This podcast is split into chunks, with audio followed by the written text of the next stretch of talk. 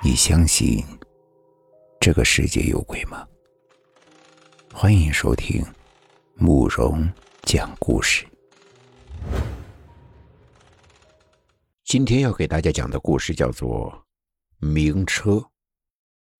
这件事儿呢，在当年的台湾十分的出名。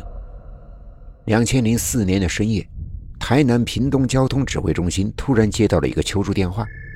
报案人是刚刚下夜班的程先生，他那时正驾车在一条乡间小路往家里赶。因为正值午夜，这条路又偏僻，所以几乎没什么人和车。程先生的车速呢也就快了起来。可是没多久，程先生就发现后面有一辆车正悄悄地跟着自己。刚开始，程先生没有在意，路上有辆车也不稀奇。可是后来，他就发现有些不对劲了。不管程先生开的是快还是慢，那辆车就一直保持着一个距离跟在他的后面，而且也不开车灯。有几次，程先生故意加油门或者是踩刹车，就是想要拉开距离，可是都没有成功。这一下，他就有点害怕了。这条路十分的偏僻，经常有拦车抢劫。难道自己遇到了劫匪？有些紧张的程先生不由得回头看去，可是这一看，把他给吓坏了。那辆车好像是一辆纸扎的名车，而且那个司机还穿着一身寿衣，脸色惨白的吓人。不管是劫匪还是名车，都让人害怕。程先生慌忙打了求救电话。值班警员根据陈先生提供的路线，查看了一下他所在的路口的监控录像。这一看，顿时也被吓了一跳。监控画面中很快就出现了程先生的车和那辆尾随的车辆。在监控影像中，能看出，那就是一辆名车，就像是浮在空中的船一样，一直跟在后面。那值班的警员不敢怠慢，忙着通知了屏东的交警部门。什么名车？是你喝多了，还是那个车主喝多了呀？不是，我查了监控，真的确定就是名车。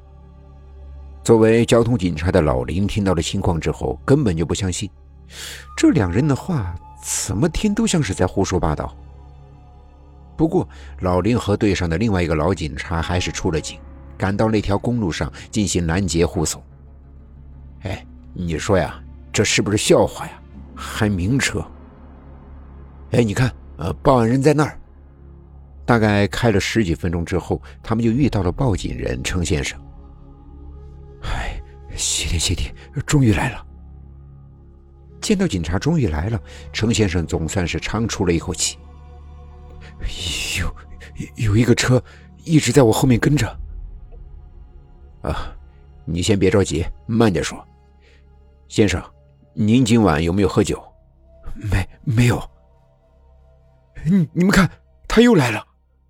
就在这时，程先生再次惊恐的叫了起来。老林连忙顺着他的手指看去，果然，在后面真的飘过来了一辆纸扎的名车。这看着是有点不对劲儿呀。什么呀？这你也信？这肯定是恶作剧。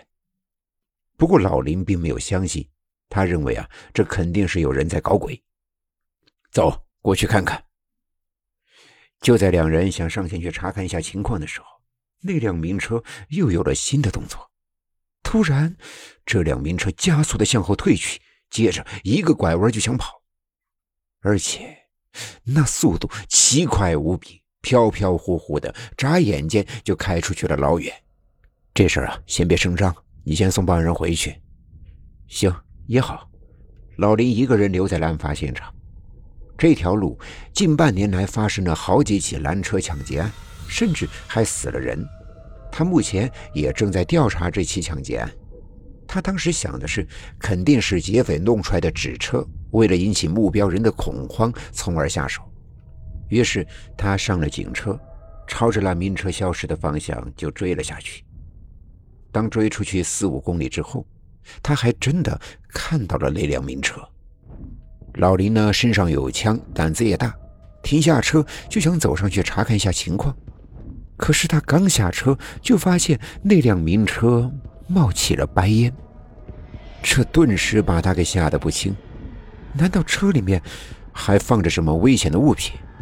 那些劫匪想要引起爆炸？就在他一愣神的功夫，那辆名车就燃起了大火，很快整个车都被烧没了。几个呼吸之间，那辆名车就只剩下了一点纸灰。夜风吹来，那纸灰便飘散开了。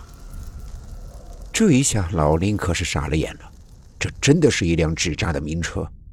可他怎么会在路上跑呢？难道真的有鬼？屏东的交通部门倒是没有隐瞒，这件事儿很快就被通报了出来，就连监控录像也公布了。经过电视和报纸的报道，这件事儿一下子震惊了整个台湾。不过，这件事后面的解读却更为恐怖。今天的故事就讲到这里了。点个关注吧。晚安